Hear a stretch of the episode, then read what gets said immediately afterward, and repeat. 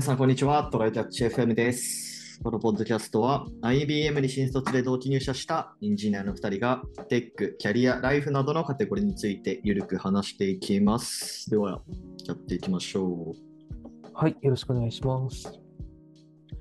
なんか、いつのニュースだっけ ?8 月25日のニュースかな、う。うんうんで、あの、アメリカの、えーっと、少額ローン、まあ、日本も、うんうんほあのメインのやつ少額ローンだけど、はい。あれをあのい一斉に免除しようみたいな、えーっと、やつが出たらしくて、バイデン政権が出してるのかなだからまあ、そうだね多分取るんじゃないって感じのやつ。うんうんうんで、えーっと、一人当たり1万ドルを、えーっと、免除するみたいなのを出したすごいらしくて。ね。137万円でしょ？日本円換算で。で、なんか、一応その収入が多い人は除くらしいんだけど、うんえっ、と、これで連邦学生ローンの借り手あをってやつを削除削減するらしいんだけど、それの借り手4300万人が何らかの減免の恩恵を受けて、うち2000万人は借金が帳消しになる。すげえ。めっちゃやばいよね。すごいね。対象は年収が12万5千未満の人だから、まあ、1500万くらいかな、ざっくりと。1500万円くらい。まあ、結構な対あの規模というか範囲だよね、これ。えーアメリカインフレが進んでるとはいえさ、なんか本当にが見てるその、キラキラ高収入アメリカなんて、なんか西海岸とかなんか、いろいろそういうところであって、別にそうじゃないところのアメリカ、うん、そこまですごいわけじゃないはずだから、なるほどね。100万円以下の年収の人みんなはすごいな。まあね、もでしうあれやかも。対象外になってるのこれじゃん。えっ、と、所得上位5%の人は対象外。だから、だからそれ以外はね、ちゃんとうん、免除しても95%対象外。すげえああな。、すげえな。あ背景としては、あれだね、あの、やっぱり最近の、あの、ななんか、なんだろうな、いろんな学費の高騰とか、うんうんうんあとはまあ多分、あの、不景気とか、インフレしすぎてどうこうとか、いろいろあるんだろうけど、うんうんうんまあ、不景気、不景気がすでに入るのか、まあいいや。で、えっと、ちょっと長く社会問題になったらしいので、その学生ローンの借金がね。なので、ちょっとそれでなんとかしようっていうのがあったらしいんだけどね。なるほど。日本もやってほしさはあるけど、そういうのやり出すと、あまあ、そもそも学生ローンじゃなくての話ではある。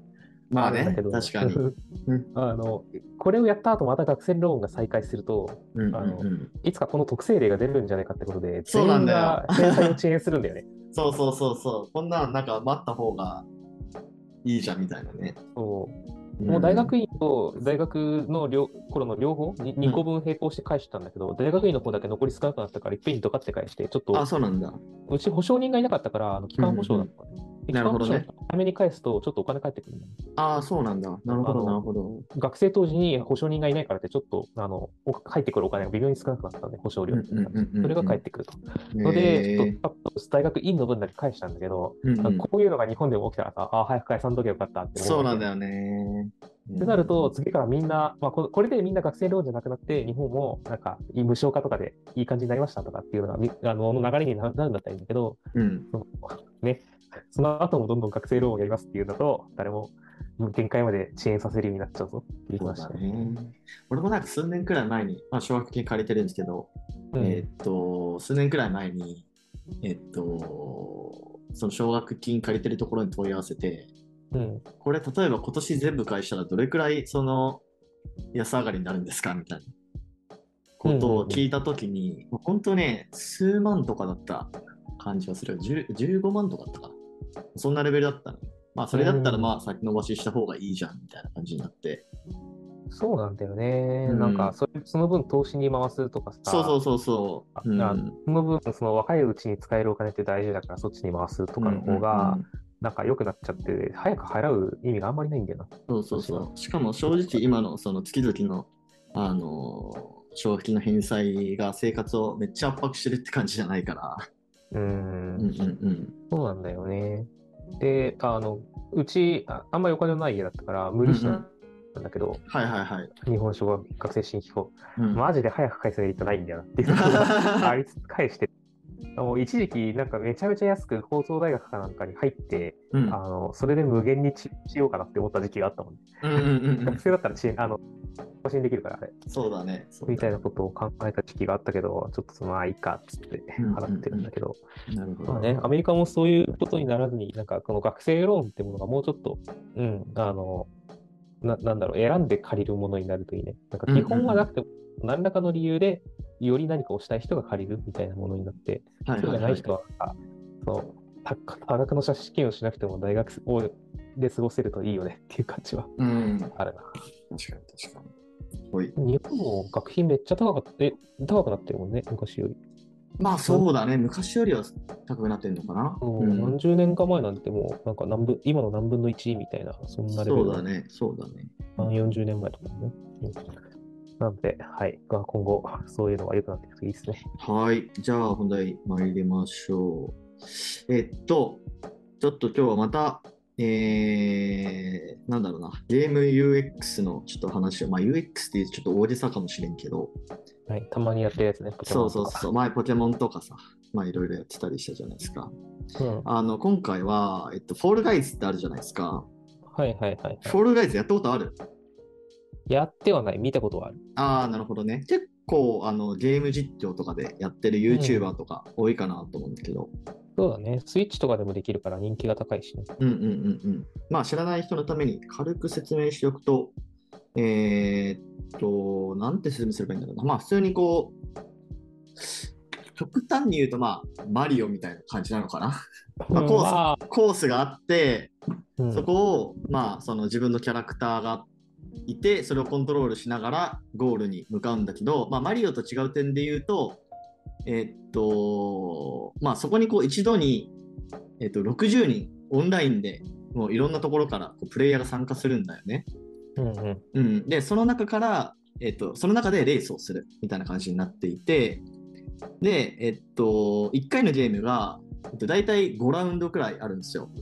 うん。で、最初60人からスタートして、その1ラウンド目で、えーっと、わかんないけど、まあ、20人と、まあ、ここちょっと変動したりするんだけど、20人落ちて、次のステージで10人落ちて、10人落ちて、で、最後、1人になるまで、えこう、レースを続けるみたいな、まあ、バトルロイヤルみたいなうん。ゲームかな？簡単に説明すると。そうだね。なんかうんアスレチック面みたいなやつがあって、じゃあの、くるくる回る足場とかいろんなものを、そうそうそうそう。いろんなものを駆使して、こうやっていく。うんうんで、ちょっと変則ステージもあるよね。なんか、あの、ペンギンかなんかを、あの、捕まえるやつとかされたそう、ペンギンとかを持って、と得点を稼いで一番弱かったチームが脱落みたいなやつとか。あとなんか、大きいサッカーボールでサッカーするゲームとか、あとなんか尻尾取り鬼みたいなやつとか、まああるんですはいけど、はいはい。うんうんうん崩れていく足場みたいなね。あのそうそうそう知そってる人はあの星のカービィ64とかみたいなのミニゲームを思い浮かべていただければう。はい。いいかなと思います。はい。で、これまあ結構、あのー人気、まあここ数年すごい流行ってる感じがあって、うん。まあそのなんか、なんで流行ってんだろうねというか、まあなんでみんなこんな楽し楽しんでやってるんだろうねっていうところちょっと考察してみたいなと思うんですけど、はいはい。うんうんうん。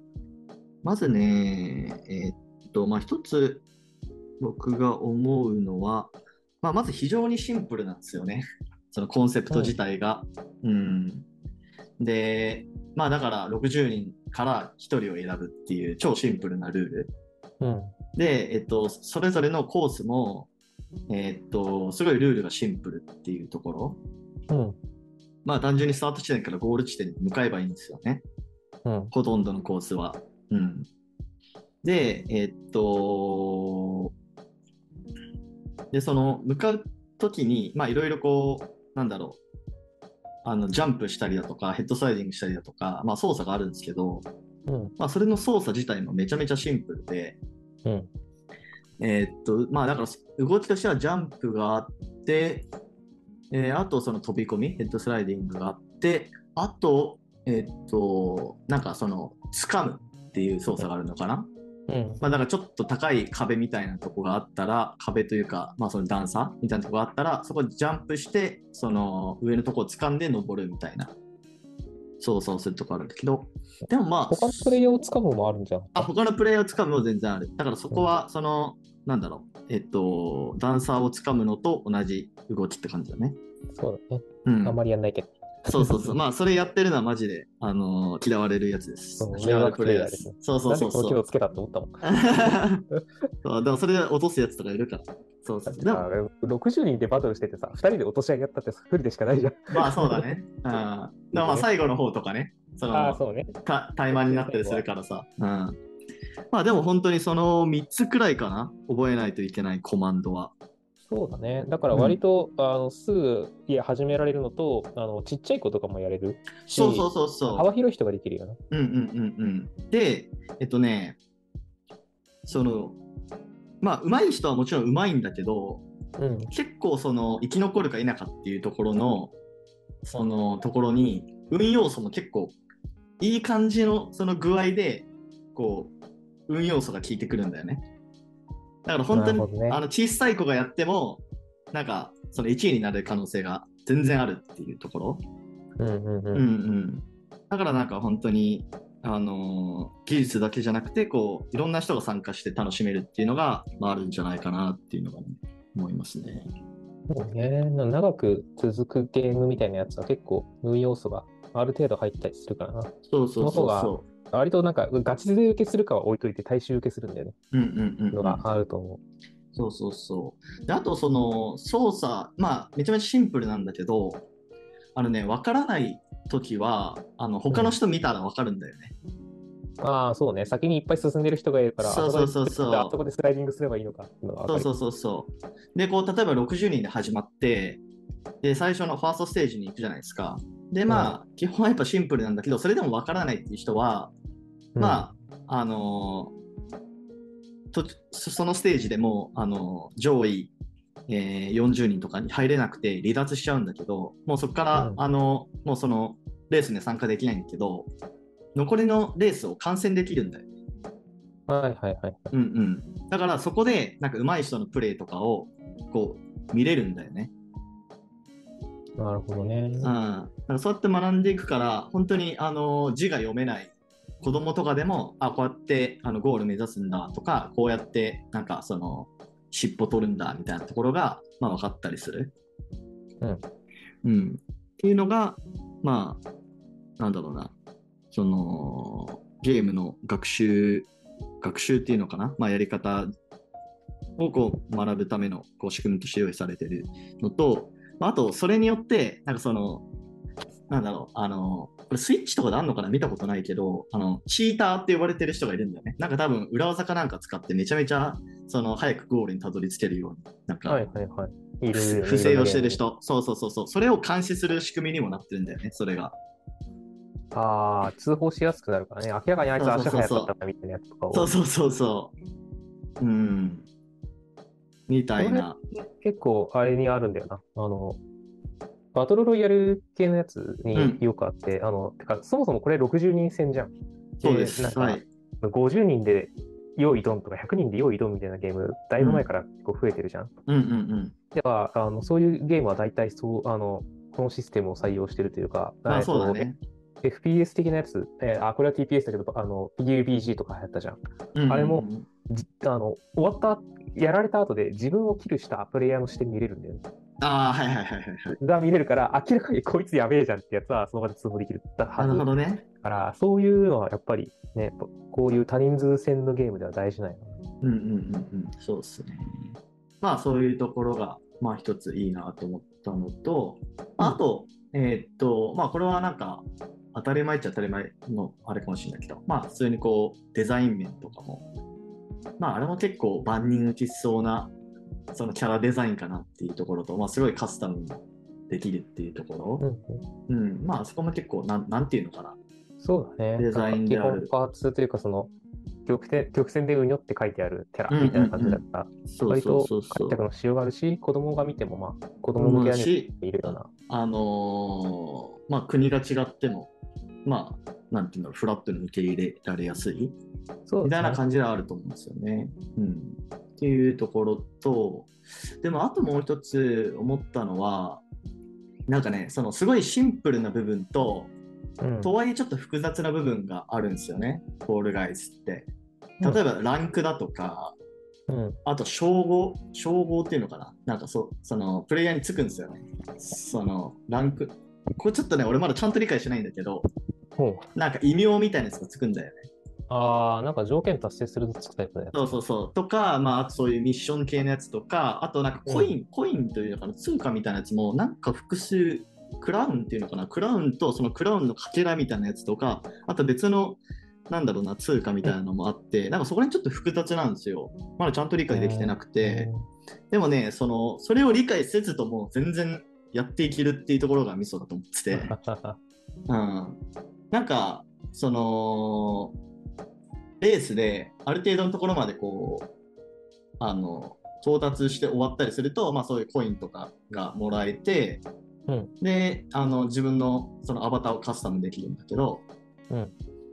まあ、基本的にもうそれで、その、楽しいみたいな感じだから、なんかそういう、複雑な仕組みは複雑な仕組みとして用意されてるんだけど、必ずしもそこを理解せずとも楽しめるし、でさらにガチ勢でやり込みたい人はそっちの方も理解して楽しめるしっていうこう分け方が用意されてて、なんかそれはなんかいいなと思ったね。そうだね。なんとなくで楽しめるっていうのが、裾野が広がるものとして大事だからな。うんうんうん。だから基本的にね、今やってるのは、まあ、普通にゲーム起動して、うん。そのレースに参加する A ボタンポチってやったら読み込まれ読み込まれるというかその参加者がどんどんこう集まっていってでレースこなしてで終わってでなんか報酬的な経験値的なやつもらってっていうただそれの繰り返しをずっとやってるんですよ僕最近ね。うん。だから本当は多分もっとあのなんだろうな一人でやるだけじゃなくてなんか、うん。デュデュオショーっていうやつがあって、2人でこうレースを登り詰めていくやつとか、スクワットショーっていう、さらに複数で、複数にチーム組んでたやつもあるのかな、うんうん。やつが回ったりだとかして、まあ多分まだまだそのやり込みの方法はあるんだろうね。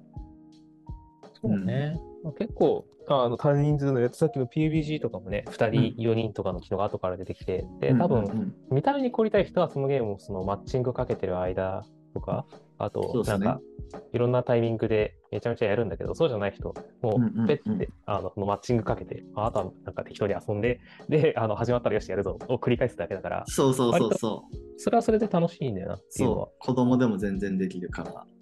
うん。そうだね。で、今までのまとめると、え確かあれで、フォールガイズの受けてる理由みたいな話ね、そうそうそうそうそう。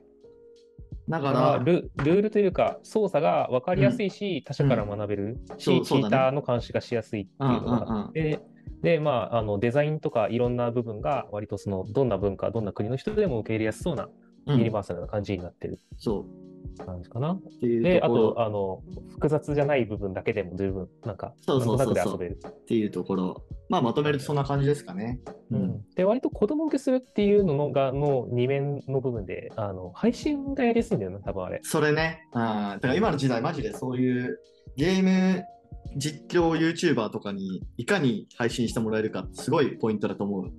うんうんあれあの、結構受けがあの子供もさ、何が起きてるか分かりやすいから、そうそうそうそう子供も見れるし、あの配信者側もさあの、リアクション取りやすいんだよね。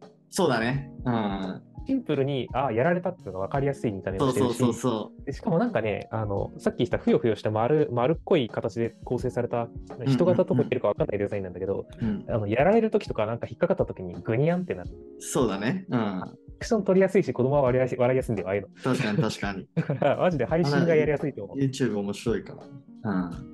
ではい配信者何人か集まってもできるし、うん本当に大勢集まったら、その集まった大勢の何十人だけで、その、なんかコンテストみたいなやつができる。そうそうそうそう。それもなんかね、やってる YouTuber いて、なんか逃走中をフォールガイズでやってみたみたいな そうそう企画とかもあったりして、まあ結構そういう幅広い遊びができる。うん。ね、オンラインのオフイベントみたいなのができて、なんか結そうそうそう構、やっぱりそういうオンラインでのいろんななんかやり方とかイベント配信にとうん結構重、あ合ってるっていうのが結構でかそうだなとは思う。そうだね。という、まあ、そういう、ざっくりしちょっと UX 考察でしたけど、まあ、ね普通にシンプルに、あの、めちゃめちゃ面白いんで、スイッチ持ってる人は、ぜひやってみてはいかがでしょうか。えっと、今ね、スイッチとかって確かね、無料でダウンロードできるんだよね。あ、そうなんだ。ダウンロードそうそうそうそう。そうそうそうそう、アマンガスみたいな感じだね。うんあれも無料だよね。そうだね。僕は Steam 版でやってるから500円ぐらい。あ、はいはいはい。まあ、そんな感じ。多分課金したら、多分もっとやり方の幅が広がるのかな？わかんないけど。多分まあ見た目とかね、いろいろ変えられるんで、なんかそういうのが好きな人マジで好きだから、そうなんだよね。キャラ、うんキャラメイク頑張りたい人は課金してる。そうそうそうそう。はい。じゃあ、今日はこんな感じですかね。はい。はい。えーではですね、こんな感じで週2回のペースで配信しているので、Apple Podcast もしくは Spotify でお聞きの方はぜひフォローレビューお願いします。では今回も聞いていただきありがとうございました。ありがとうございました。またね。